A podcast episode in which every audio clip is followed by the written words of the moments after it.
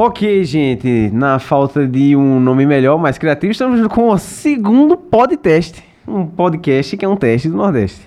Estou eu aqui, Péricles Delano, e estamos também na presença de. Alisson Tabosa nos videogames Dope. Pedro Costa, nutricionista.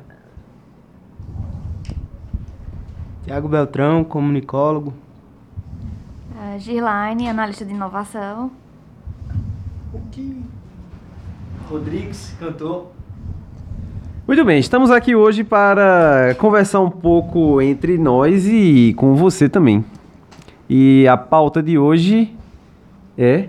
Qual é a pauta de hoje? Qual é a pauta de Eu hoje? quero saber.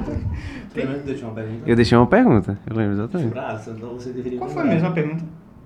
Eu pensei sobre a pergunta, só não lembro qual é a pergunta. Foi se o tempo parasse agora.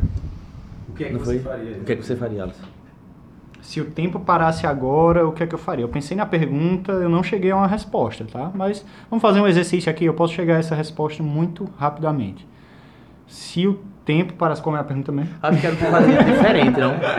Era o que iria fazer de diferente. Né? Então, se o tempo parasse agora, o que você faria de diferente? Cara, eu pararia de me preocupar com o futuro. Acredita? Eu faço. Eu, Tiago perguntou hoje, né? O que é que tá te incomodando agora no momento? Eu falei, nada. Mas quando eu penso no futuro, me incomoda um pouco, porque eu tenho insegurança. Então acho que sabendo que o tempo pararia, essa minha insegurança iria embora. Cara, eu. É uma ótima pergunta. Essa, se o tempo parasse. Se o tempo parasse. Pra mim. Eu. Eu acho que. Eu não sei, é muito estranho isso. É porque tudo que a gente faz depende de tempo, né? A, a percepção da vida que a gente tem, né? Como a gente conhece. Cara, eu acho que eu morreria. Eu morreria. Já que o tempo parou, eu vou parar por aqui mesmo. É, se ele- porque se ele para, você perde a referência do que. Não sei, a a referência do, do que fazer depois. Ou o que, vem, o que veio antes. É, eu tava vendo alguém. Aquelas pessoas que demonstram sabedoria, sabe? Que a gente vai escutar, as coisas tipo Alan Watts no, no YouTube, eu gosto de, de escutar antes de dormir. E ele falava que tudo isso é uma ilusão. O tempo também, né? Que não existe passado, presente futuro e que tudo é agora. E que no budismo o pessoal segue essa vertente também, né? Então, quando você atinge aquele estado de iluminação, você está vivendo só o agora, sem preocupações de passado ou de futuro. Você só existe. Né? É um conceito que, para mim, ainda é muito complexo de absorver, mas quem sabe, através de uma prática de meditação ao longo do tempo, consiga entender um pouco melhor. É, aí eu, aí eu já, acho- aí já fica um terreno mais confortável, né? Pra, pra gente lidar, porque termina sendo uma coisa que a gente conhece mais, né? Tipo, essa coisa do. do, né, da linha do tempo que a gente. Né? Até, até mesmo pra isso, a gente se fia nisso, né? Tipo, a linha do tempo. Como é que você aproxima o, o, o, seu, o seu conceito da sua experiência de vida se não tem essa linha, assim? É, pra mim é, é totalmente. É totalmente abstrato. Eu fiz essa pergunta no final da, da última conversa e tal, e fiquei extremamente. fiquei extremamente inquieto. assim, Que, tipo, o problema é quem for responder isso aí, né? Eu não sei não. Tu, mesmo não sabe, rapaz. Eu não consigo, velho, eu não consigo. Pra mim, é- é não lidar com. Não lidar com a, com a dimensão da existência do tempo é, pra mim, é não lidar com a, com a existência. Pra mim, né? É porque o tempo determina a vida e o fim da vida, no caso. De cada um, de forma individual, né? Então, mas, tipo, no meu caso, eu não mudaria nada. E continuar vivendo e fazendo o que eu faço hoje. Tá conversando. rapaz. Juro. Ia mudar em quê? Tu ia fazer o quê? Diferente? Jogar aberto. Bicho, entendeu? é o tempo. O tempo não existe mais. Certo. Aí vamos dizer que as coisas que tu faz deixaria de, tipo, de te satisfazer só porque Hum, o tempo chegou sim. ao fim. Sim, algumas sim, tipo crescimento profissional, beleza. Tal. Eu, eu, eu, estaria me preocupando tanto com isso, sabendo que acabou-se o tempo, não, não tem mais futuro. Por exemplo, pra que eu vou me capacitar mais, por exemplo, se não tem futuro? Eu tô pensando agora também, viu, gente? Eu não... Não, é, mas, é, mas é justamente isso. Hoje, é fazer uma tarefa que consome tempo, mas que vai lhe dar um retorno muito pequeno. Sei lá, e o esforço seria muito grande para o retorno que ela vai te dar. Observar uma grama crescer, por exemplo. Se não existe o tempo, deve haver beleza nisso, né? Você colocar lá, ver. Né, como a gente vê lá, sei lá, no documentário do National Geographic, o, o orvalho que toca a primeira, né, a, a primeira, a primeira Então, gota. mas se o tempo acabasse, vocês não querem dizer que não existiria mais fim? É isso? Ou não, eu compreendi errado? Mas aí o que é, que é o fim, né? É, o O que é, que é o fim e o que é o começo? A morte. Pra mim é o fim. E, e o que é que é a morte? Será que quando a gente morre a gente deixa de estar aqui? Que Sei, pra mim não- totalmente. A, a- morreu, fim. Eu, existe uma teoria física que diz que o amor é a única coisa capaz de superar o tempo. A lei física, a lei da física. É, você quando tá, você ama muito alguma coisa, alguma pessoa, enfim, você consegue visitar aquela pessoa, visitar aquela pessoa, assim, questão de energia mesmo.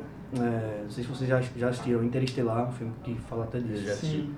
Que o que é que é o tempo, o que é que é o, o que é que é o tempo, o que é que é a vida, o que é que é a morte. A gente é muito energia, eu acho, muito troca de energia, é, de experiência, e eu acho que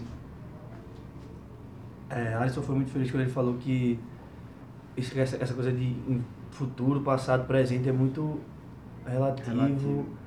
Enfim, eu acho que é uma conversa muito, muito maluca, assim, né? A, a linguagem define, é engraçado, tem umas tribos indígenas, tem umas tribos indígenas que eles não têm um conceito que a gente tem de passado, presente, futuro, passado e futuro. Não existe na língua deles um conceito para, enfim, para definir o que é o passado, o que é o futuro. É tudo como se fosse algo fragmentado que vai, aconte vai acontecendo, mas eles não verbalizam aquilo e, consequentemente, o sentido de tempo para eles é muito diferente do, do que o nosso. Então a linguagem muda completamente a nossa é, o é ilusão, né? A nossa nosso espectro de realidade. E é meio que essa essa parada, o tempo ele não é assim linear, ele é é, ao ninguém, ninguém, ninguém vê o que eu tô falando, ele é Fudeu agora, mas desculpa, a palavra. Fique à vontade, não, não precisa controlar o seu linguajar. Esse aqui é um podcast democrático, de pessoas adultas ou em processo de amadurecimento, e a gente sabe que o, o palavrão ele vem, né? Não, Palavrão ele vem. é, não, não, não que seja certo ou errado, né? Mas é uma coisa natural. Eu queria aproveitar a tamanha viagem que a gente já começou o episódio de hoje para perguntar o que diabo é comunicólogo.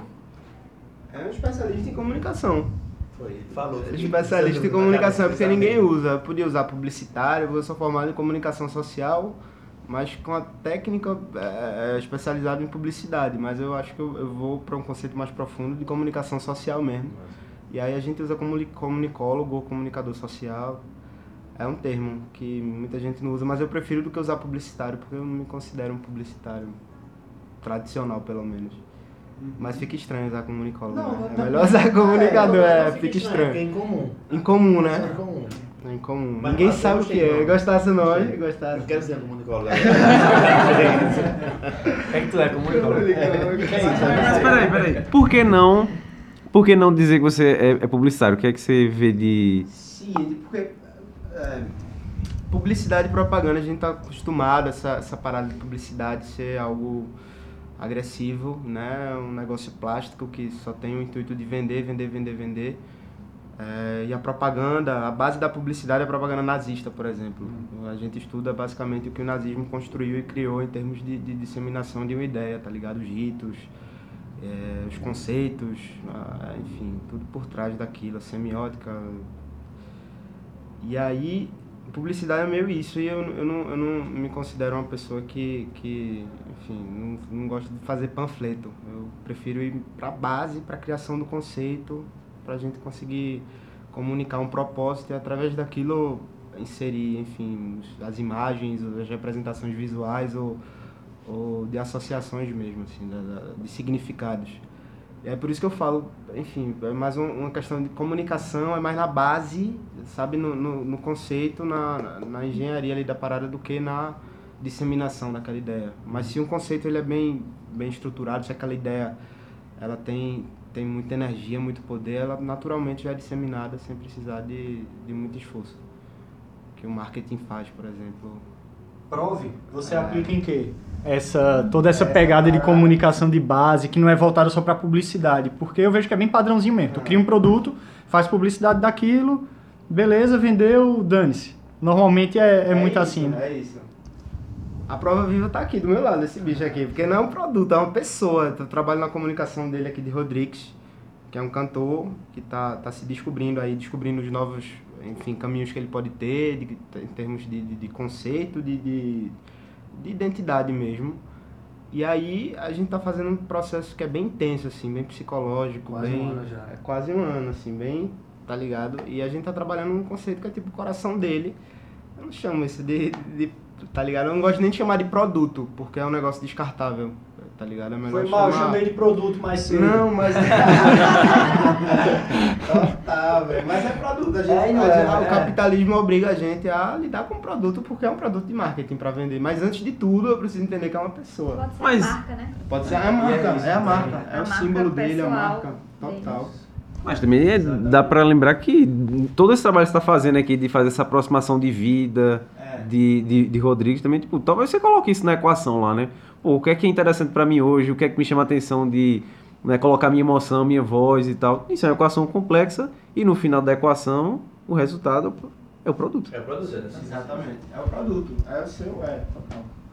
É o produto. Mas aí, é, é, eu acho que esse, é, o peso da palavra produto nos dias de hoje, pelo menos para quem já tá um pouquinho cansado do que é o capitalismo e tal, é, é um negócio muito associado a algo descartável, né? O produto. ah. E eu acho que hoje as coisas que vão durar e que o mundo precisa realmente são coisas que são pensadas para durar, né? Enfim, tá? tanto aquela arte que vai que vai tocar você e vai perdurar por muito tempo Proposta, né? porque tem um propósito e aquilo ali vem de, de algo profundo especial do que algo que é descartável, comercial, que foi feito para rádio, por exemplo, só foi feito para para fazer sucesso ali naquele ponto. É, realmente é um, é um produto, sabe? Não é um- uma, uma obra, uma peça. Não que tudo precise ser uma obra, nada disso, mas que pelo menos tem alguma verdade. Eu acho que quando. Mas enfim, existem produtos ruins, produtos bons e é- tudo é produto. É, é só. é, dentro da publicidade, eu acho que pra mim pesa essa palavra, mas produto quando você vai aplicar para outros. para outras. ah, enfim, outro significado aí. é, não é. É o produto, né? Tudo que a gente faz é produto do.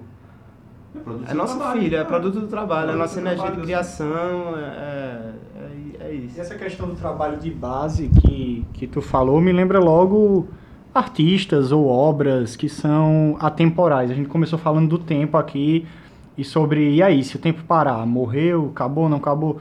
Se a gente for olhar um Cazuza, um Nossa, Renato Russo, uma Marília Mendonça, são temáticas atemporais, né? São, são coisas que falam de emoção e mesmo que se vá, a pessoa fica a obra, né? E isso aqui eu não quero dizer nada com isso, eu só tô mais confuso quanto à primeira pergunta, tá? E eu queria jogar na roda aqui porque tá na minha cabeça ainda.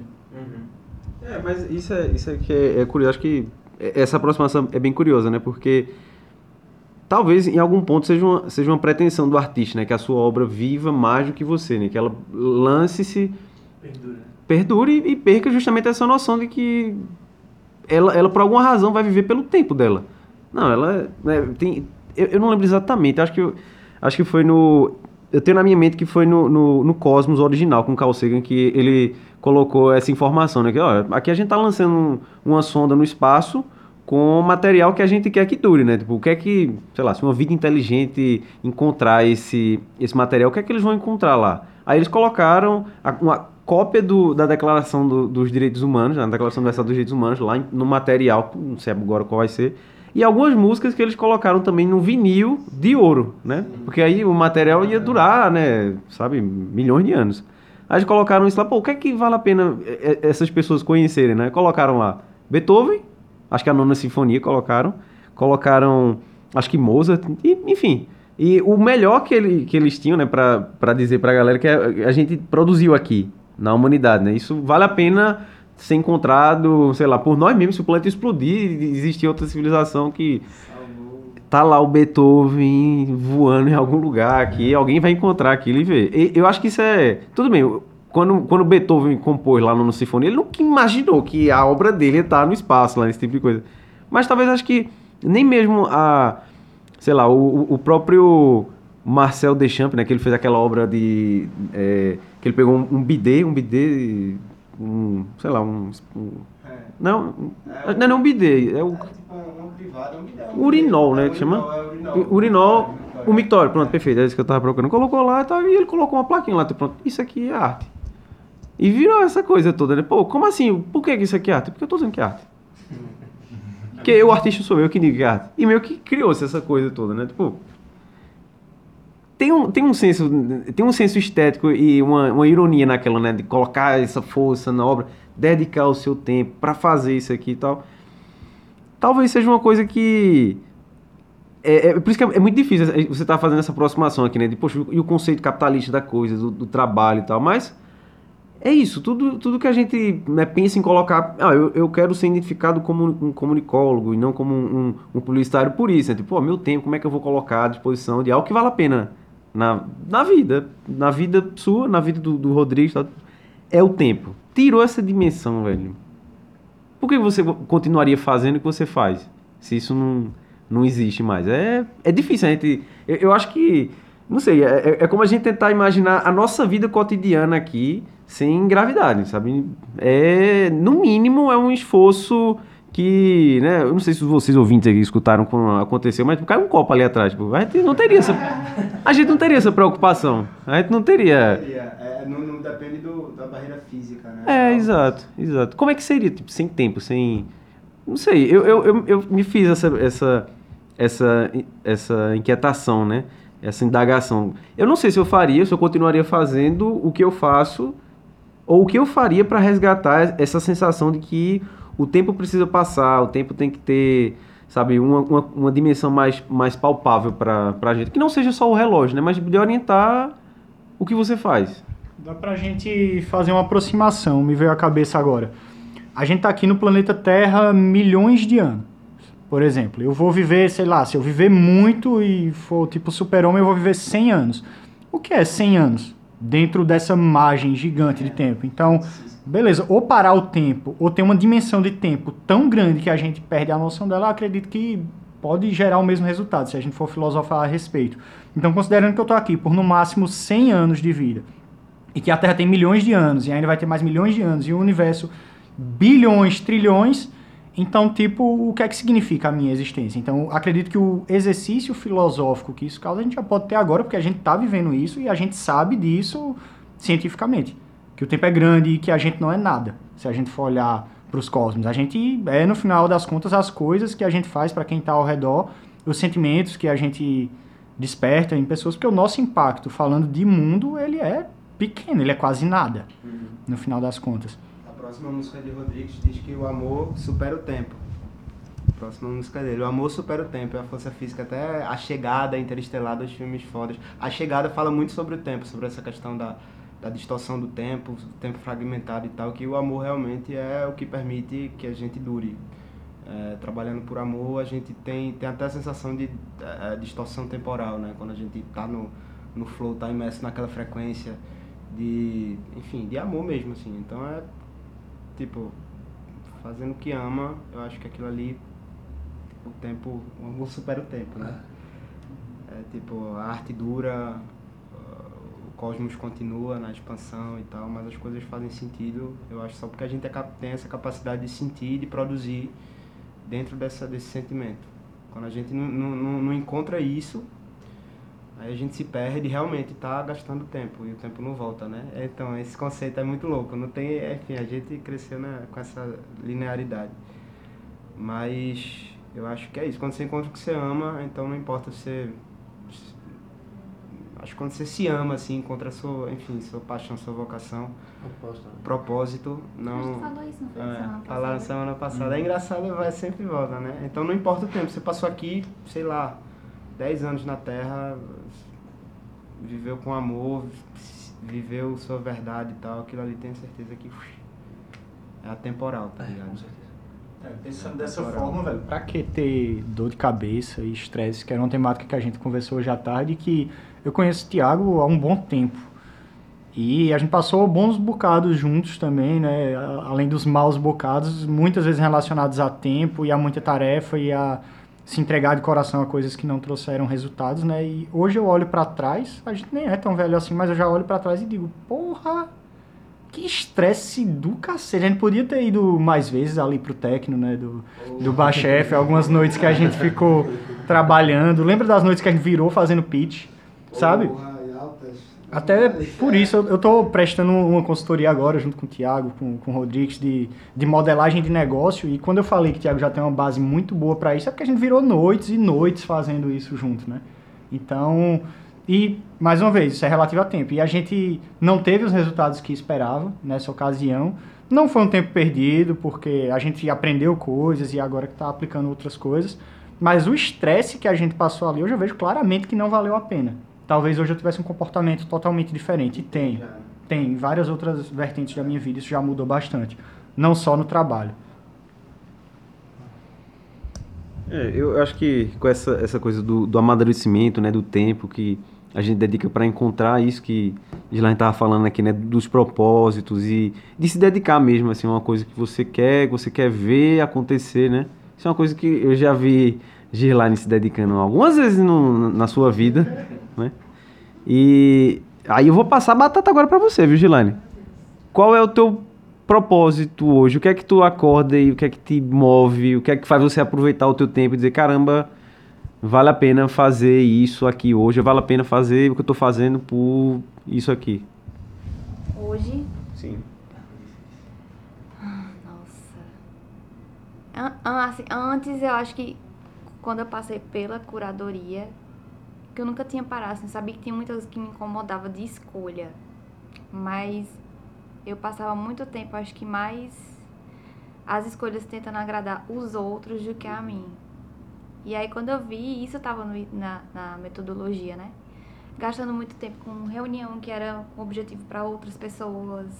A gente tenta agradar a família, a gente tenta agradar as pessoas do trabalho.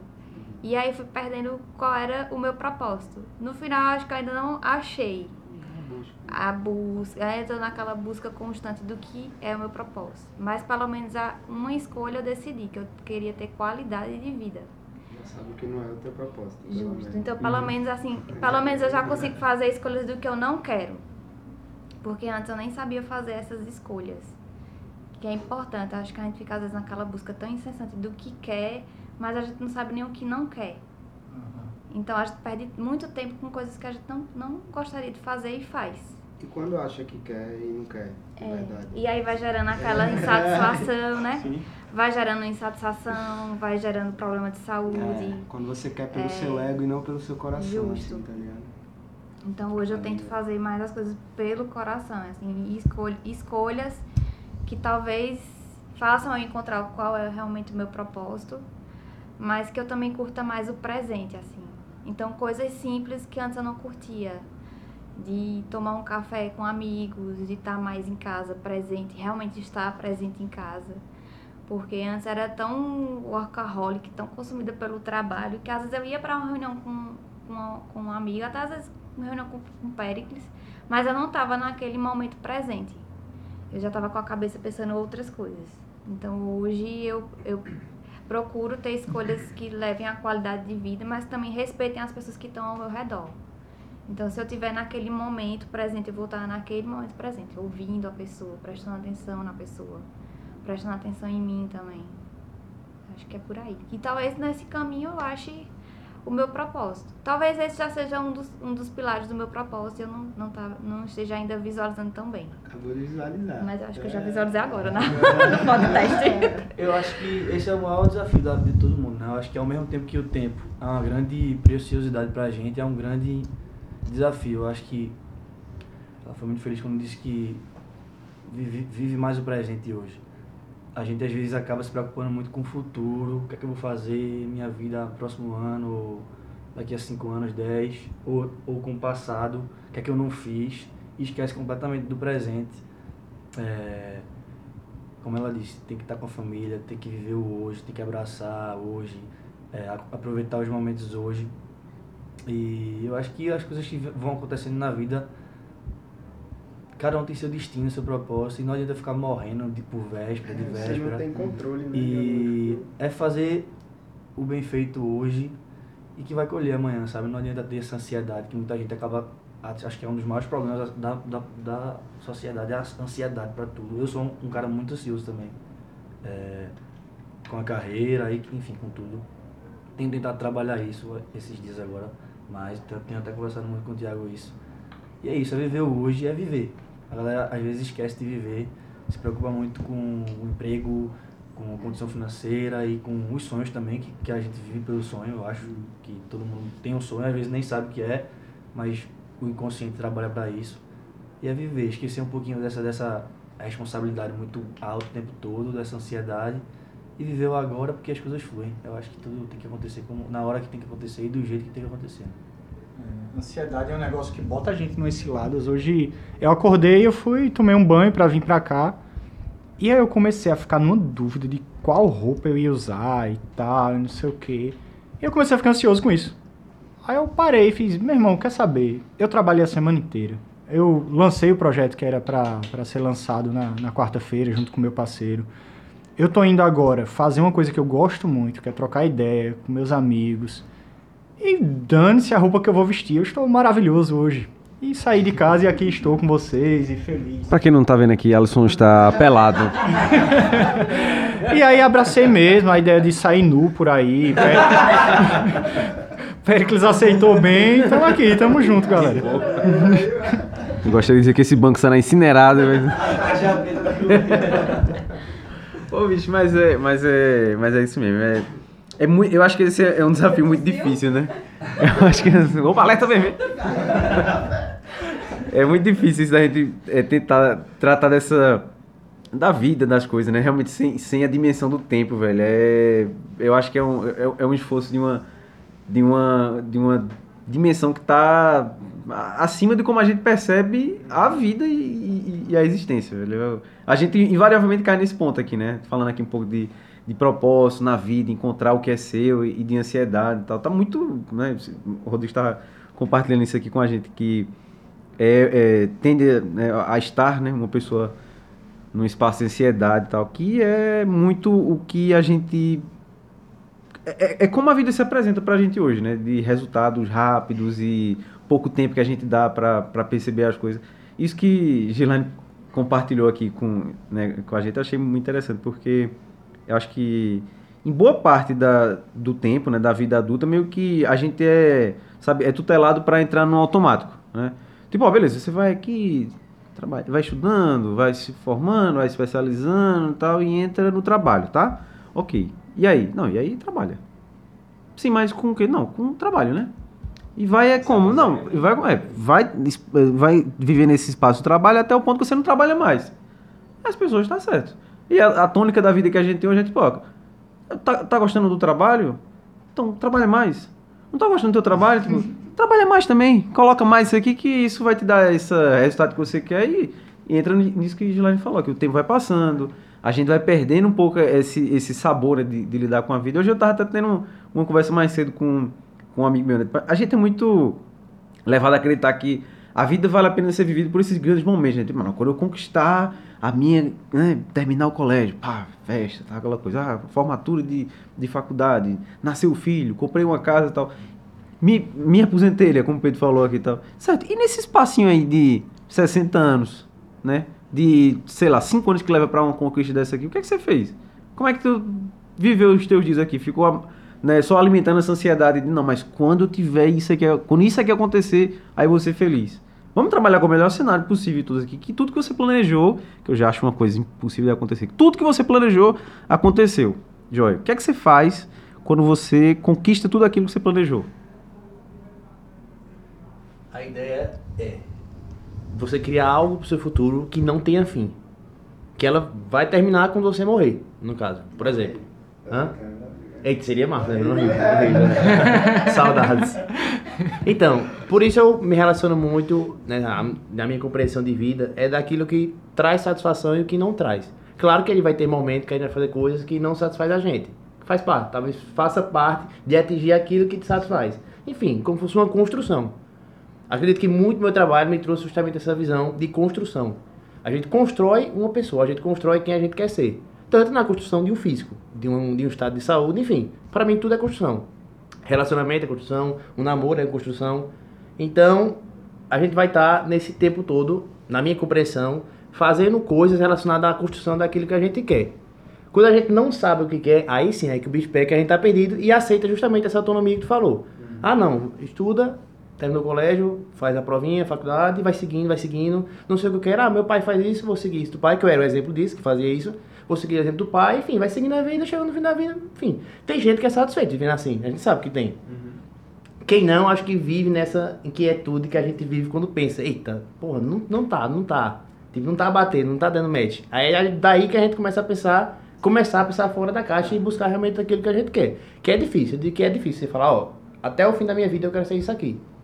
Que eu, para decidir isso, eu tive que procurar ajuda. Mas eu tenho muito claro em mim o que eu quero ser. Então, pra mim, por isso eu até disse que se eu morresse, ou se o tempo acabasse, eu ia continuar fazendo as mesmas coisas, porque o que eu faço tá relacionado a quem eu quero ser. Você sabe o que você tá buscando, né, velho? Exatamente, que é muito difícil. Claramente. Mas isso é muito difícil. É muito difícil. Eu acho que um conceito que a gente distorce de várias maneiras, mas é o conceito de fé, que pode nos trazer isso, né? A gente ter, ter um desejo tão forte, tão ardente dar que aquilo guia. Palpável, vamos dizer assim. Vamos dizer, Steve Jobs. Qual era o objetivo da vida dele? Fazer tecnologia. Pronto, ele morreu fazendo tecnologia. Mesmo ele doente, ele estava fazendo o quê? Tecnologia. Então a gente vê é, Mozart, qual era o objetivo dele? Ao menos visível pra gente. Que acho que é o que a gente mostra como resultado. Fazer música. Fazer arte, enfim. Depende como ele representa. Então é justamente nesses pontos que você poderia esquecer a questão do tempo. Assim, Pô, eu tô fazendo, eu gosto tanto de fazer isso aqui que. É que às vezes a gente, por exemplo, eu, desde pequeno gostei, gosto, gostava muito de música, tava até falando pra Alisson hoje na nossa nosso encontro mais cedo.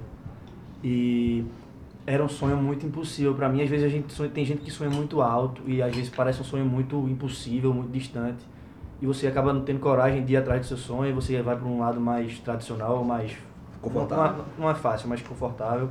Zona de conforto, né? E comecei até terminei o colégio, entrei na faculdade de direito e sempre com esse sonho de ser de ter uma carreira na música, mas mesmo, mas com esse com esse pensamento limitante de ah, é muito distante. E tranquei a faculdade de direito, foi quando eu resolvi de fato que era aquilo que eu queria para minha vida, que era a música, independentemente da dificuldade, do tempo, da resiliência que tem que ter, do do desafio que é em si, você tem que, eu acho que você vive, como eu falei, buscando seu sonho, seu propósito. Todo mundo tem um, mas às vezes não sabe. E sair da zona de conforto eu acho que é um dos maiores desafios, né? Você largar a faculdade de direito, onde sua família, sua mãe olha pra você e fala que é um absurdo e sua, seus irmãos não entendem, seus, enfim. E você vai seguir na música, que às vezes é uma coisa muito irreal pra, pra muita gente. O que é que você faz? Que acha que não. Às vezes a galera tem uma visão que arte é muito. não trabalho, mas pelo contrário, você trabalha Trabalha de uma mais, forma né? muito mais abstrata, assim, enfim. É você ter a, essa força de seguir seu sonho mesmo e Aproveitar a jornada. aproveitar, né? É é. jornada. Porque, por exemplo, no teu caso, se. É só um exemplo, Luiz, se não desse certo, tu estaria arrependido? Jamais. Eu acho que, é como a gente tava falando aqui, ah, eu perdi muito tempo. Eu acho que a gente nunca perde tempo, na verdade, com nada. A gente tem que procurar sempre tirar os, os pontos positivos de qualquer situação. Seja uma morte de um ente querido, seja um- uma, uma perda de um emprego. Eu acho que tudo, tudo, independentemente da situação, a pior possível, tem um lado positivo. E nunca a gente perde tempo, eu acho. A gente sempre ganha alguma coisa. Acho que é isso. É, tentar não, não ter aquele pensamento de querer ter o controle o tempo todo, mas extrair as coisas boas daquilo que no- nos é ofertado. Né? Eu fiz aqui mais cedo a, a relação do tempo com o que já, já aconteceu no, no universo e é, poxa, é a mesma coisa com as experiências na, na vida. A gente querer ter controle das coisas é algo muito insignificante. Porque veio aí uma pandemia, de mudou a nossa visão de mundo para sempre. É, feito meus amigos, né, que são meio sujinhos, no, no limpar a lata antes de tomar uma cerveja, um refrigerante. Véi, a gente passou a meter álcool ali. Eu já digo, não é por causa de coronavírus só não. Esse negócio vem aí num caminhão, vai para um depósito, pode ter um rato lá. Então veio uma coisa totalmente inesperada e alterou os nossos destinos, a, a, a nossa cultura para sempre. Então não adianta tentar ter esse controle, mas justamente curtir a jornada, trabalhar duro para construir a nós mesmos como os personagens da nossa vida, para que a gente possa reagir bem às situações, mas jamais tentar ter o controle. Parar de, de- de- tentar achar que a gente é tudo super-homem, né? Tipo, Super-herói. A gente acha que a gente é imbatível e, e quando vem uma coisa tão rápida como uma pandemia, por exemplo, e muda tudo. Eu, eu tava tendo justamente essa, essa conversa com o meu terapeuta essa semana, né? Eu tava dizendo que é, enfim, um amigo meu que te- teve um, um- um comportamento que eu achei bem engraçado, né? Que eu, eu gosto de chamar de resolvedores da vida alheia, né? O cara chegou lá e disse, ó, bicho, eu fiz isso aqui. Ah, por que tu não fez? Eu fiz A. Por que tu não fez B? B é muito melhor, pô. É melhor, mais barato, mais fácil e tal. Não, mas eu quero A. Eu gosto de A. Ah, mas o B, porra, todo mundo quer B. Eu falei, mas eu quero A. Aí o cara tem já toda a métricazinha pronta do que é a vida, né? Fazer aquilo desse jeito e tal. Como se fosse uma. Universal. É, exato. Tem que fazer isso, pô. Tem que ir pra tal lugar e tem que fazer desse jeito. Eu falei, bicho, mas eu não quero. Aí ele, aí meu terapeuta falou uma coisa que eu achei muito engraçada. Deu uma risada assim, né? Ele fez, é, mas é, é porque as pessoas. Parece que elas es- esquecem que a gente não sai disso aqui vivo, né? A gente vai morrer, cara. Tipo, Faz o que tu quer, bicho. E lide com as consequências disso e, e aproveita esse. E aí, você poder espaço. contar histórias, velho. É, tipo, pronto, beleza, não vamos falar tanto de futuro, não, mas falando de passado. Você poder chegar e dizer que veio nu fazer um podcast. Por exemplo, olha que história. Vai te divertir pra sempre contar essa história, sabe?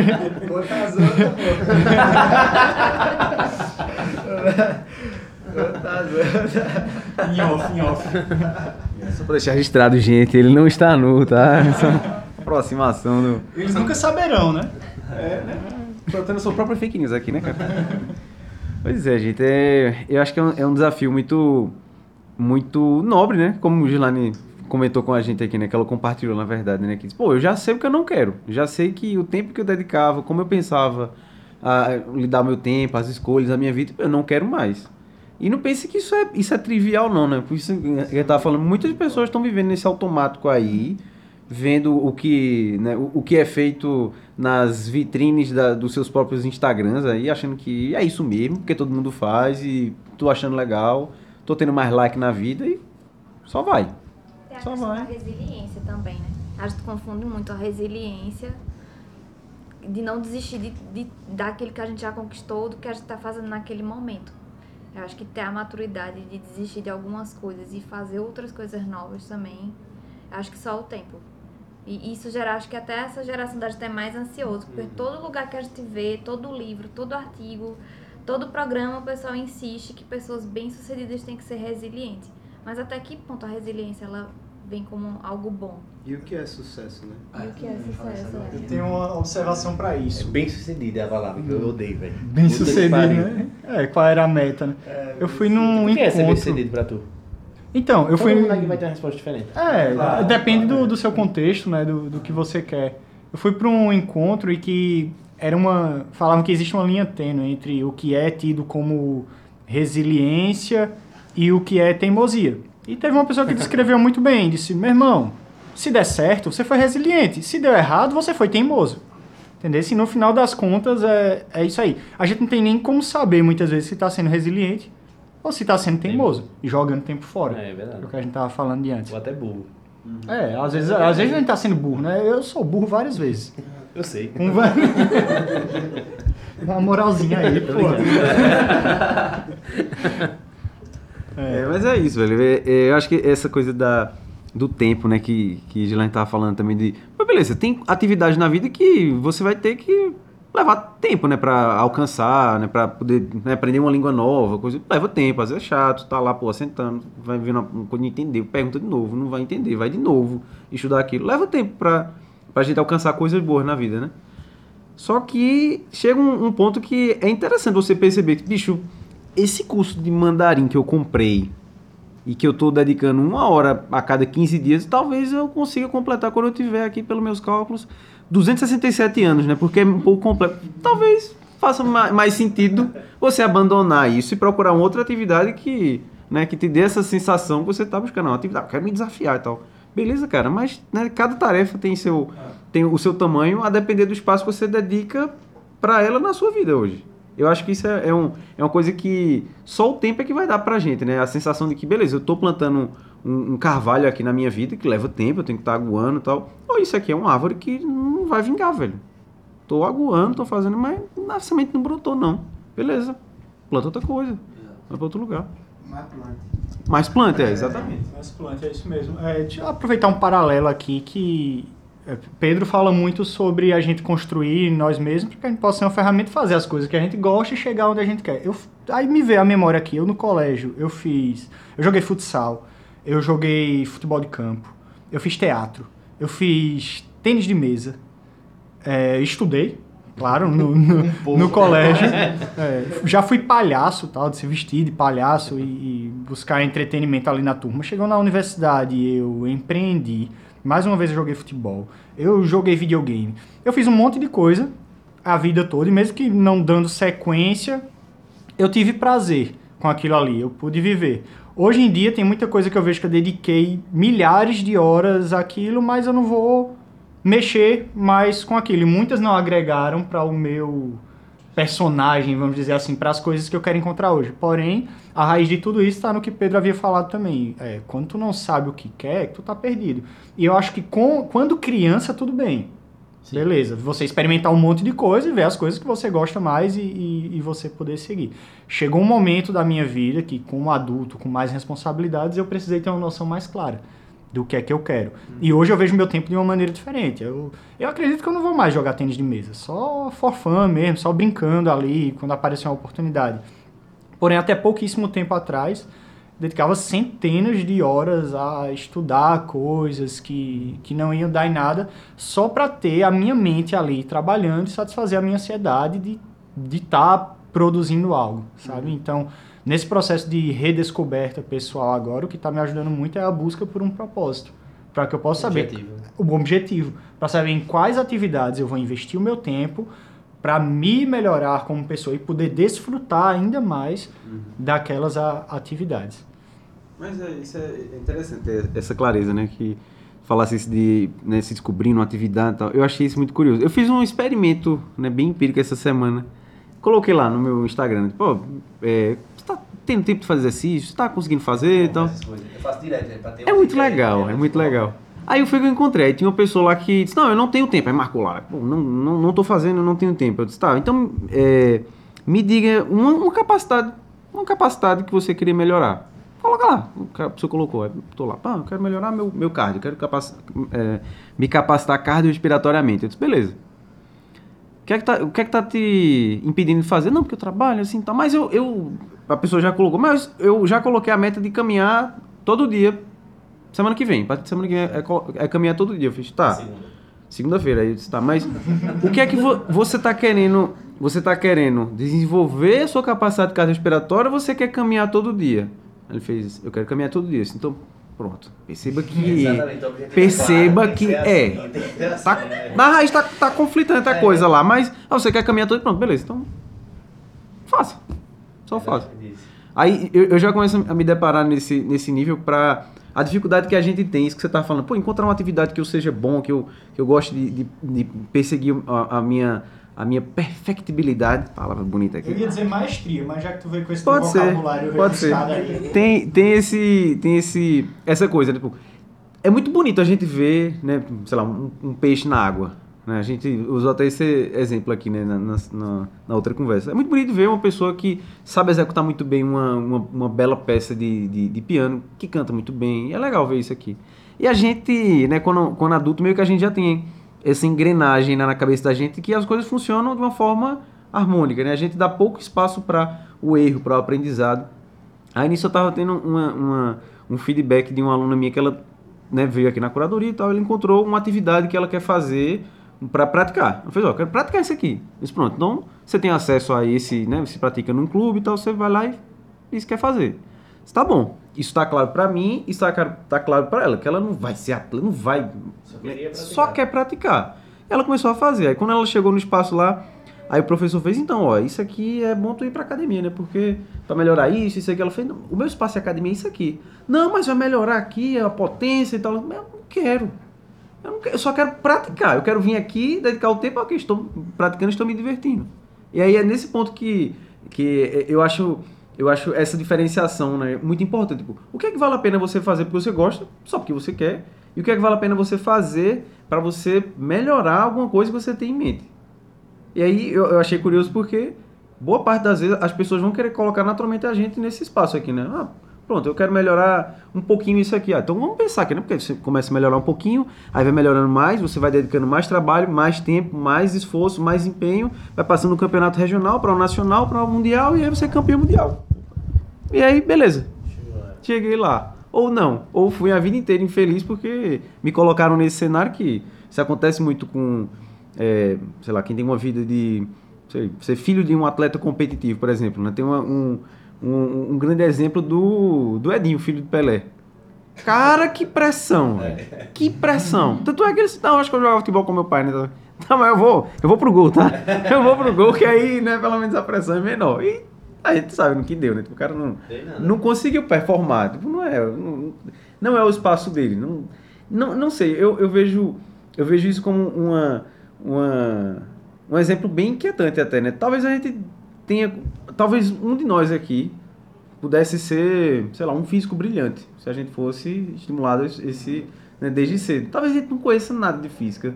Talvez a gente pudesse ser, sabe, muito mais do que a gente a gente é hoje, mas a gente não foi apresentado ou a gente não vê isso como ideal aqui. A gente tem esse esse diamante que está aqui, né, nas nossas costas que né, jamais vai ser vai ser lapidado. Isso é uma coisa que acho que não sei. É, tem isso aí que tu tá falando, Périx. Vou pegar um paralelo com, com o jogo. Ah, eu jogo CS, né? E tem lá um esquema de patentes. Você começa no pratinha e vai até a Elite Global. Acredito que são 16 patentes. E a galera do grupo me conhece como professor dos pratinhas. A galera que tá chegando, eu gosto de receber, ensinar e tal. E teve um bicho que eu enchi tanto o saco dele, dizendo: Meu irmão, velho, não faça isso, não faça aquilo. Velho, eu só quero me divertir, velho. Eu não quero melhorar no jogo. Eu só quero me divertir. E eu entendi. Nesse momento, é uma relação com um jogo que é totalmente diferente. É um jogo onde ali eu entro, eu dou a vida, é uma comunidade tóxica, eu pego briga, eu tento subir de nível. Só que nem todo mundo joga o jogo da mesma maneira que eu. E assim é a vida também. Como uma pessoa que foi pra natação disse: Meu irmão, pare de me encher o saco, eu só quero praticar aqui a natação. Eu não quero melhorar isso ou aquilo. E eu acredito que o caso do, do Edinho que você falou aí, ó, imagina a pressão dentro de casa. Isso é com todos nós, né? Até porque pai, mãe, irmãos acabam criando expectativa naquilo que a gente tá, tá fazendo. Até porque torcem por nós também. Então, é, Gito falou coisas relacionadas a. Às vezes a gente tá fazendo por nós mesmos, ou, às vezes a gente tá fazendo pelo nosso ego. E às vezes o ego é fruto do amor que as pessoas têm por nós também. E acabam fazendo uma pressão para que a gente seja melhor em algo que a gente nem tem noção ainda que não quer aquilo. E a gente acaba se perdendo, se tornando ansioso. Então o processo de amadurecimento é riquíssimo por causa disso. Eu acredito que a fé, né, tenha você uma religião ou não, acredito que a fé independe disso. A filosofia, que parece padrãozinho, como eu, eu cresci em Caruaru, né, eu fui estudar em Recife, mas aqui eu via muito, desde o colégio, que o povo que achava que filosofia é uma grande idiotice, que não valia a pena estudar aquilo, e que chega na universidade, na aula de filosofia, vai estar tomando cerveja no bar da frente. Eu fiz isso em álgebra, mas na- nas de filosofia não. Então, pô, sei lá, comecei a viajar pra caramba, mas pra dizer que o quanto é importante muitas vezes a gente fazer as coisas não por ego, seja ele fruto de nós mesmos ou das pessoas que, que a gente ama. E eu acredito que só o amadurecimento traz isso através da autorreflexão, da filosofia e da fé, que são, quando fala-se de meio acadêmico, são duas coisas que são muito menosprezadas pelos próprios alunos. É verdade. Eu, eu, falasse, eu tava lembrando da minha experiência com, com, com estudar filosofia, né? Na época da graduação também. né, A gente né, teve a mesma universidade ali, né? Claro que você tava lá na, na tecnologia, eu tava lá nas ciências da saúde. Mas era isso mesmo, tipo, você lidar com, com a base, vou dizer com uma base, né? Mas o pensamento humano, né? Que lida com questões que são atemporais pra gente, né? Tipo, lidar com sofrimento psíquico ou como tratar as questões de convivência na, na cidade, de- as relações e tal. Alguém já pensou isso, cara? Você não é a única pessoa que tá aí sofrendo tal e compartilhando no Instagram. Nossa, como estou triste. Clica aqui pra me ajudar. não é, velho. Tem gente, tem uma- aquela, aquela galerinha que andava com, a, com esse sandalinho que eu tô usando aqui lá com, a, com umas batinhas, né? Com, com umas túnicas, melhor dizendo. E já pensou nisso, né? E, e já colocou ali talvez a, a, né, a, a fina flor do pensamento humano para a gente ter acesso hoje aqui. Mas boa parte do, do que a gente é, é apresentado, como a gente é apresentado, não sei se por esse momento de, né, de juventude, a gente achar que as coisas são para agora e não tem que fazer e tal. A gente não dá tanto esse valor, assim, né? Eu lembro que eu, eu gostava muito de, de filosofia, eu era uma das poucas pessoas que ficavam na sala prestando atenção e tal, enquanto a galera tava indo pro bar da Kelly. Tomar cerveja, tava porra nenhuma. Eu era da galera do bigode, do cavanhaque ali. Galera, tecnologia é assim no meio mesmo. tinha a boca, vê que viagem. É, exato. Exato, era bem bem aqui a boca. Aí, bicho, é, é, é muito comum a gente, a gente associar essa ideia de que não, mas isso é um conhecimento teórico, né? Isso é um conhecimento que não tá ligado com a vida cotidiana da gente. Esse bicho é, é a nossa prática, é a forma como a gente pensa, como a gente lida com os outros, como a gente pensa, é, sabe, os sentimentos que a gente tem, tudo isso alguém já foi, já pensou, já colocou lá. A gente que, sabe, não, não consegue ter acesso a isso, nem consegue ter essa clareza de que isso vai ajudar você hoje, vai ajudar você a ter essa, né, esse espaço de, de autoaperfeiçoamento, de como você lida com as coisas, o que é que você faz durante a vida. Eu, eu fiquei muito, eu fiquei processando aqui o que o Rodrigo estava falando. Pô, bicho, uma, uma hora eu desisti da faculdade de Direito então, e disse pra mim mesmo, até o ponto que eu tive que externar pra minha família, dizer, bicho, eu não quero isso pra mim, o que eu quero é outra coisa. Provavelmente você lançou mão de boa parte da sua reflexão e da sua angústia também, né? Pra dizer, bicho, será que é isso mesmo? Será que... né, É, é um caminho que me foi apresentado por N razões da minha família, do meu contexto, referenciado pelo, pelo, né, pelo meu, meu, pelo meu entorno social, tal, que vai me dar um resultado que essas pessoas já conhecem. Esse é que é o grande problema da coisa, né? Tipo, a gente, a gente, né, é, é- é levado a se sentir muito mais confortável quando a gente conhece o que a gente, o caminho que a gente vai trilhar, o resultado que é esperado, a gente se sente mais à vontade. Pra gente lidar com uma coisa que é inesperada, é uma coisa que a gente não conhece o, o final, pô, isso gera uma... Eu acho que a vida é muito curta pra ficar pensando duas vezes no que a gente quer pra gente, sabe? Eu, até um dia desse, foi um dia desse que eu cheguei pra minha mãe e falei, ó mãe, de fato, eu não vou mais voltar, minha faculdade tá trancada ainda. E eu falei a ela que não ia mais voltar pro curso, de fato, que larguei mesmo, que vou seguir na música com mais fincou ainda. Porque aconteceram coisas na minha vida esse ano que só me fizeram enxergar quão rápido a, a nossa vida passa, como a gente tem que, como eu falei, aproveitar o hoje e como a gente tem que correr atrás mesmo do que a gente quer, sem pensar duas vezes. E, ah, mas tem que ter um curso, a galera tem muito esse, ah, tem que ter um curso, tem que ser formado e não sei o quê. Não é o propósito que eu tenho pra minha vida, então eu não vou ficar me matando, me pens- botando pensamento ruim na minha cabeça por causa disso. E tá estudando muito mais agora. E exatamente, e você, e você estuda o que você quer, você estuda o que vai fazer você chegar mais perto do seu sonho, seja ele ser cantor, seja ele ser astronauta, seja ele ser jogador de tênis, futebol, enfim. É, pra tudo precisa de estudo, ninguém chega em em lugar nenhum do nada e por nada. Então é realmente ter essa força aí e meter a cara, velho. Tem outro caminho não. É, até as pessoas que a gente pode achar que não tem tanta relação com o estudo, onde essas pessoas chegaram e tudo mais, vai ter, velho. Se você for olhar o, o Buda, o bicho foi pra PQP, passou tempos e tempos é, lidando com a dor, lidando com a solidão, com a fome. Era um cara que tinha tudo. E anos e anos e anos nessa busca até ele atingir o que é chamado de iluminação e sentir a vontade de passar isso para outras pessoas. Então, até esse tipo de situação relacionada à fé, onde a gente acha que não tem estudo, tem estudo, velho, porque no final das contas é o seu tempo. Mais uma vez, o, o tempo que você investe nas suas coisas, a, a intenção que você coloca naquilo. Ah, às vezes é só terminar logo e aí você passa a ter uma vida merda por, por causa disso, né? Então, acredito eu que o exercício constante de reflexão, de anotar as coisinhas feito o Pericles faz aqui, né? Anotar no quadro. A rotina ajuda a gente a enxergar, porque isso é uma coisa muito simples também, que eu vejo a galera do budismo falar, a galera do estoicismo falar. E por que é tão terrivelmente difícil acordar de manhã e refletir como vai ser seu dia? Como está sendo a sua semana e quais foram os resultados positivos que você encontrou, quais foram os negativos, o que você mudaria? Porque é tão complexo a gente parar para pensar na própria vida. Ele causa desconforto, né? menino? Exatamente, ele fala isso. Causa ele desconforto. Às vezes a galera, tipo, não para pra pensar sobre a vida porque sabe que o que vai pensar ali não satisfaz ela. Tipo, ela vai perceber que não tá fazendo nada A de relevante na percepção Na dela. verdade dói, né? A verdade dói, exatamente. É por isso que não faz, tá? Não é coisa de outro mundo, não. Eu te- quando tu falou, eu já tava pensando já. E não é uma dor assim, né? É, é aquela dor que dói mesmo. É aquela que dói. Essa dor não. Mas é mesmo, é, é um esforço difícil. E tudo bem, né? Nem todo mundo vai, vai querer lidar com a dor, né? vai en- encontrar estratégia para mascarar isso e tal. Só que é uma coisa que eu gosto muito de, ba- de bater nessa tecla aqui, né? Por mais que a gente tenha apelos, né, para Eu vou falar um termo aqui, ó, se tiver errado, me, me diga. Tá para algoritmizar a vida. Eu sou o fiscal de termos, viu? Pra quem não conhece, já fiscalizei aqui o comunicólogo, agora como é? Algoritmizar, né? Tá correto. Inclusive fica aí uma sugestão de livro que é Algorithms to Live By, que são algoritmos para você tocar a vida de acordo. Começa, por exemplo, no primeiro capítulo, falando sobre como organizar a sua gaveta de meias e cuecas, calcinhas, seja Começando o, o que básico. seja.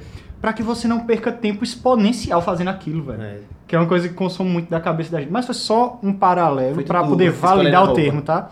Feito tudo, É, feito roupa. eu escolhendo a roupa. É tipo, bicho, dane-se. Ou então, se eu tivesse, se eu seguisse as coisas do livro que eu mesmo li e não aplico, eu teria separado melhor as minhas roupas. Pra que eu pegasse, beleza, hoje eu quero sair com uma calça e camisa neutros e tivesse ali separadinho e eu pudesse acessar e não gastasse a minha energia ficando ansioso. A- ainda bem que a autorreflexão me salvou. Eu percebi a ansiedade, altera já a minha respiração. Eu digo, mesmo, que merda é essa? Eu tô saindo pra fazer o que eu gosto e eu tô ficando ansioso. Então, enfim, esse arrodeio todo pra dizer assim, esse termo existe. Existe em português, existe em inglês e, mais uma vez, é um ótimo livro, tá? Algoritmos para se viver.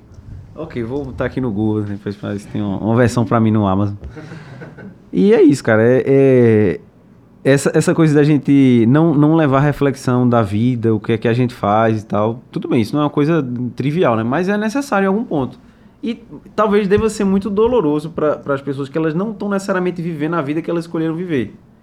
Não, a maioria, exatamente. E é como é que você vai lidar com isso? É uma coisa que você não pode mudar, por exemplo. Só vai te dar. Pode, velho. Nem todo mundo, nem todo Pode. mundo. Vamos lá, argumenta agora. Vamos dizer que a vida da gente é resultado da ge- daquilo que a gente faz. Autoresponsabilidade. É, então, pra, se a vida da gente é o resultado do que a gente faz, como é que a gente muda ela? Agindo diferente. Claro que a gente não vai começar de A a Z agindo diferente, né? Vamos pegar pontos ali que pode ser mudado, as coisas mais básicas, e mudando devagarzinho, até começar a resultar, gerar resultado diferente, para começar a observar uma vida diferente. Mas todo mundo pode agir. Se mudar, né? É, que É dói às vezes, né? interno. Isso é, mas assim, automaticamente, se você age diferente, Sim, você, você já vai se vendo muda, diferente. Eu você penso primeiro em agir do que em pensar. Eu vou Sim. mais por esse lado. Então, se ele começar, vamos dizer que está insatisfeito com o emprego, beleza, muda. Ah, mas eu tenho conta para pagar. Mas, velho, é melhor viver a vida inteira num momento, tipo, já tendo ela desconfortável um período menor. Beleza, ah, pô, vou me apertar. Então, sei lá, faz tudo. Para de tomar banho quente, só banho gelado. Vai cortando dia onde não tem. Enfim, tem, tem como. Tem como tem. Só que assim, tem um grau de desconforto, né? Aí vai de quanto a pessoa aguenta suportar. Mas que eu acredito que todo mundo pode mudar. É o famoso quem quer dar um jeito, né? Quem Mas quer dar um tem, jeito. tem um grau do contexto também, que tipo, uma pessoa que nasceu numa favela não vai ter o mesmo nível de oportunidade de mudar de emprego e tal. Às vezes é uma questão de sobrevivência. outro ponto, que envolveu o terceiro, que é o nível de oportunidade. É, é o, tá o ligado? ambiente externo. Claro, é, mas assim, algo que a- tem que ver o que está ao alcance dele daquele momento que ele vive agora. Sempre a evolução é possível Pois é. pra todo mundo. Primeira coisa, por exemplo, se eu não acho, se eu consigo. Quando eu vou relacionar ao exercício. Vamos dizer que chega na academia, tu só consegue levar, tipo, levantar 10 quilos num determinado peso lá, numa máquina, beleza. Aquele momento, tipo, 10 quilos pra você é o máximo. Mas você ir lá, todo dia, exercitando, fazendo um pouquinho, daqui a um tempo, eita, aumentou pra 11. Então, naturalmente, você está criando uma nova capacidade para você com o passar do tempo. Mas de onde você começou foi daquilo que era, tipo, o máximo pra você. Então, acredito que tem pontos que dá pra gente ir procurando agir no máximo que dá. O meu limite é fazer isso. Então, beleza, vamos ficar fazendo só isso. Uma hora, a roda gira, né? E só começou porque você quis também, né? Fazer É. aquilo. Você tem que querer. A galera acha que não, é o personal vai mudar minha vida. Não é o personal. Terceirizando tá, tá a, a ligado? responsabilidade. É, se você não quiser, não tem. Não, Ah, a tem gente passa muito por isso, né? Não é. Não, isso é uma. é uma- eu, eu fiquei pensando aqui, né, enquanto eu tava falando isso, porque. Claro, esse, esse cenário que você falou é extremamente válido, eu, eu concordo com você nesse ponto. Mas eu tava pensando também, também nesse cenário, né, de, né, dessa questão da oportunidade só que a pessoa tem. Porque. Eu não sei, eu vou, eu vou colocar em um terceiro cenário aqui, né? Vamos dizer que uma- é uma pessoa que, sei lá, que se acidentou, batido de carro e tal, o cara perdeu o movimento das pernas, né? Tipo, é uma coisa que, né, seccionou a medula e tal, o cara, não- por enquanto, hoje, enquanto a gente tá gravando isso aqui em 2020, não tem como, não tem como resolver. Aquele Fernando Fernandes, pronto. Pronto. Sim, sim, Né? foi. Foi? Foi, também, Big também. Né. Que era boxeador, né? É, ele era um atleta, ele era uma coisa. Pronto, e- esse eu, eu acho... É? Hã? É um veja Só você não assiste o Globo. Globo... É, que ele, ele é repórter, ele é repórter agora. Ele participou Não sabe não? Aí, então... Pronto aí. É, para né? Pronto, Isso eu acho um exemplo legal, porque se ele fosse se colocar nesse espaço, né, de que, pô, tenho que mudar, tenho que tentar colocar alguma coisa pra voltar ao que eu era, cara, vai ser uma vida infeliz. Agora, exato. É, essa é uma coisa que eu, que eu gosto muito de, de, de, de me apropriar né, da arte, né? Porque é uma, regra nova que a vida vai apresentar pra você. Tipo, ah, agora eu tenho diabetes. Tá, beleza, é uma regra nova. É uma nova forma que você vai interagir com a vida. Que você vai ter que... É, uma nova forma que você vai ter que... Realidade, novas habilidades, nova, é, novo tudo, né? Exatamente. É. Aí eu, eu, eu faço essa aproximação com, é, com o Claude Monet, que ele dizia que, né, que ele, né, pelo o conhecimento que eu tinha, ele tinha um problema grave, né, de, de, de visão e tal, e ele conseguia pintar quadros belíssimos, né? E aí uma, um- uma, uma visão que, que ele deixa, ele diz, ah, eu só ajustei a minha lente para enxergar essa obra aqui. E ele só pintava o que ele pintava porque, com certeza, é, aquilo ali era o filtro dele, tá ligado? Não é o produto, é a arte. Mas Exato. aí aquilo ali é Monet porque ele tinha tudo isso, né? Se não fosse, tipo, não seria a arte que ele faz. E a cegueira dele foi gradativa também, né? Então ele nunca terminava a tela É. do mesmo jeito, a tela ia acompanhando a cegueira dele. É, isso Então é você muito- pode ver que é a, muito a pintura doido. dele começa mais forte e depois Hã? vai ficando diferente. Uhum. Meio- é, Isso é muito doido, pô. Pois é, a vida, a vida vai apresentando pra gente essa, né, essas, essas capacidades, né, de a gente talvez colocar esse, esse, né, esse ferramental da resiliência pra gente lançar a mão disso pra a gente se melhorar, pra gente se aperfeiçoar, ou então pra gente entender que, bicho, como eu, eu já, na época, na, na graduação, falando de exercício, eu vi um cara que, eu vi, vivia uma vida normal, tranquilo, escritório e tal, ele teve uma, uma lesão séria, que ele né, ficou praticamente tetraplégico, ele tem um movimento muito restrito né, para braço, né? Cadeirante e tal. E aí ele, né, que vivia essa vida ok, né, tradicional, ele se descobriu como um grandíssimo jogador de bocha. Não sei se alguém já viu como é. Sabe como é? Você joga, só joga uma bolinha e tal. É. Ele virou, cara. Ele um dia desse. É. é. Eu vi um cara, um cara recentemente aqui, ele é treinado por uma, uma colega minha, tá no campeonato mundial em Portugal. Lá. É uma dimensão que ele jamais acessaria com a vida dele quando ele tinha, entre aspas, né, tudo. É uma nova dimensão. velho. Se, se você digitar no, no Google, né? Porque eu pesquiso as coisas, vejo, absorvo a história e depois eu não lembro do nome de ninguém. Né? Mas você vai ver muitos casos que depois dos 50 anos, 60 anos, foram que pipocaram como os melhores do que fazem, mas não faziam aquilo antes É, foi do na nada. vida. O dono do É. café é assim também. José Saramago. José, José Saramago era bancário até os 60 anos, tá ligado? Começou a escrever e tal, e O bom de falar as histórias com Pericles, sem muita referência, é que ele vai lá na cachola dele e, e saca a referência e apresenta. É porque são, são histórias que realmente chamam muita atenção, né? Um cara que. Pô, até foda, você passa uma vida inteira lá, tipo, beleza, eu tô ali trabalhando, fazendo trabalho né, burocrático e tal. Aí o cara se lança a escrever. Tudo bem que ele já né, devia ter uma, uma, um, um capital gigantesco ali, né, intelectual, e sai uma coisa assim, uou, quem é esse cara? "Ah, Esse cara já publicou. Não, nunca escrevi nada, não. Esse é o meu primeiro livro. Tá? Como assim, velho? Picasso começou a pintar com 27 anos. Começou a pegar o pincel com 27 anos. Aí isso é exemplo. Exatamente. A Globo foi fundada por Roberto Marinho com 60 anos.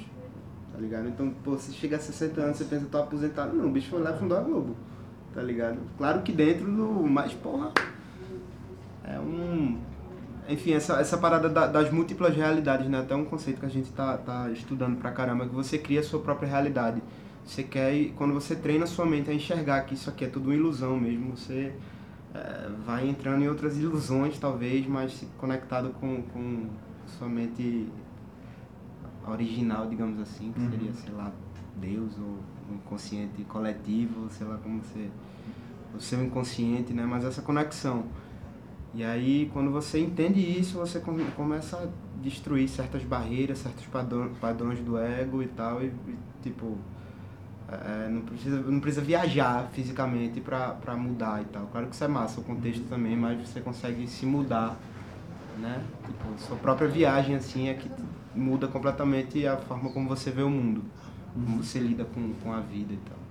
Sim, exatamente. Cara, você falando isso, eu tava lembrando aqui de um exemplo que eu achei muito legal, né? Isso de você perceber que as coisas são ilusão e tal. Pra quem nunca me viu pessoalmente, pra quem não interage muito comigo assim, eu sou um cara que. Eu sou. Como é que posso dizer assim? Um péssimo respondedor de WhatsApp. Um péssimo respondedor de Instagram. Sou muito ruim nisso aqui. Deixo lá tal. Eu acho muito engraçado a a percepção que as pessoas fazem isso aqui. Bicho, eu falei contigo e você não respondeu. Eu falei, não, você não falou comigo, eu não respondi não. Você mandou uma mensagem para um veículo que eu não acessei. Eu não sou o Instagram, cara. Eu não sou o WhatsApp. Aí você vê assim, pô, bicho, como, é, como assim tu, tu viu e não respondeu? Aí, isso eu tava lembrando aqui, né? Nessa época de, de estudar filosofia na graduação e tal. Eu lembro que eu tive um professor que ele tava escrevendo uma, uma tese dele sobre até, a- até onde vai a extensão, como, é- como é que você assume a, a extensão do seu corpo, tipo, onde termina o seu corpo. Aí ele, né, levando essa coisa, não, isso é uma coisa teórica, tal, sei lá onde porra é, vai terminar o meu corpo. Aí eu tava lembrando aqui, tipo, não é muito incomum também, você que nunca me viu na vida aqui, né? Eu ando num monociclo, no monociclo aí tá aqui estacionado nesse espacinho aqui. Tu não sabe nem o que é, Felipe. Eu vou botar aqui, boto. A gente não é o Jovem Nerd, não, não tem como colocar aqui. Tô vendo aqui na a, a tela, tá aparecendo. É um monociclo, imagine você, né? Que tem- no circo tem um cara que anda numa roda só. Pronto, eu sou isso aqui. Bota a capa do É o monociclo. do podcast. Ele levou. É verdade. Aí muita gente vem, vem pra mim e faz. é, bicho, eu falei contigo e você não respondeu, filho. Não, você não falou comigo, você não respondeu, não. Um carro buzinou pra mim. Num vídeo fechado, escuro, eu xinguei você, porque eu não sei se você queria me atropelar ou coisa do tipo, e eu não sei, não falou comigo. Foi um carro que buzinou pra mim, é diferente. Aí esse meu professor tinha essa coisa, tipo, onde termina o seu corpo, né? Porque, por que que você fala, tipo, bateram em mim? Falei com você, tipo, naquele momento você assume que o carro é uma extensão sua também. Sim, o Yeah. celular, a extensão do seu cérebro. Ah, exatamente. O celular é uma extensão Termina sua uma também. extensão do- Termina aí. Os bichos não, não é isso. Você não falou comigo. Você não falou. É outra coisa. Eu tô aqui. Eu não tô aqui. Eu não tô dentro dessa, dessa coisa. Se você falar comigo aqui eu não respondo, tudo bem, você tem razão. Mas nisso aí é uma ilusão que a gente é levado a. a É, e a gente a assume vivenciar. tanto isso que deixa a gente ansioso e loucão, né? Buscando recompensa. Tipo, é como se a gente fosse uns cachorros e o Instagram fosse o cara que tá adestrando o cachorro. É. E aí a gente, sei lá, faz ali um. biscoitos infinitos. né? É, e é biscoitinho o tempo todo, velho. E ao mesmo tempo você dá biscoito também, né? Dá- Então é uma rede social altamente viciante por causa disso. Ela confunde o que é, o que somos nós. Né? Hoje, falei com, com o Tiago até, né? Uma questão de, de estratégia, que ele como comunicólogo, ele pode me ajudar.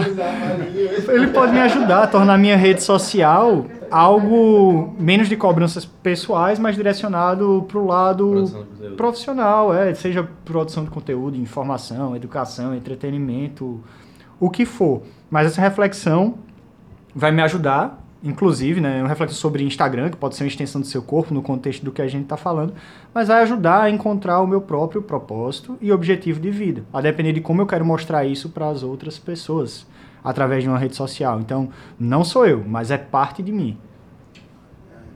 E, e o seu propósito, você encontrando o que é, existem várias formas de você expressar o seu propósito. Né? Tipo, É, eu, eu acho que já a gente já podia encaminhar para para a gente fazer a pergunta. Melhor É, pausa. peraí. Acho que a gente já podia encaminhar para fazer a, a pergunta aqui, peraí. É, então acho que agora a gente já pode pensar em encaminhar aqui uma pergunta, né? Acho que foi um modo legal, né? Deixou da última vez uma pergunta aqui para a gente resgatar no, no próximo episódio. Quem quer puxar essa filosofia dessa vez? Seria Tiago Beltrão? Acho Não é metido a perguntador e filósofo? Acho válido. vou perguntar uma parada queria perguntar pra vocês, mas é, nessa questão de tempo e de se conhecer e tal, tem uma parada. É, sobre autorreflexão, sobre meditação e tal, sobre você a, dificuldade, né, o desafio de você olhar pra si pra conseguir mudar a sua vida e tal. E a pergunta é: se você não consegue passar 30 minutos sozinho com você mesmo, de olho fechado, sem pensar em nada, só em você.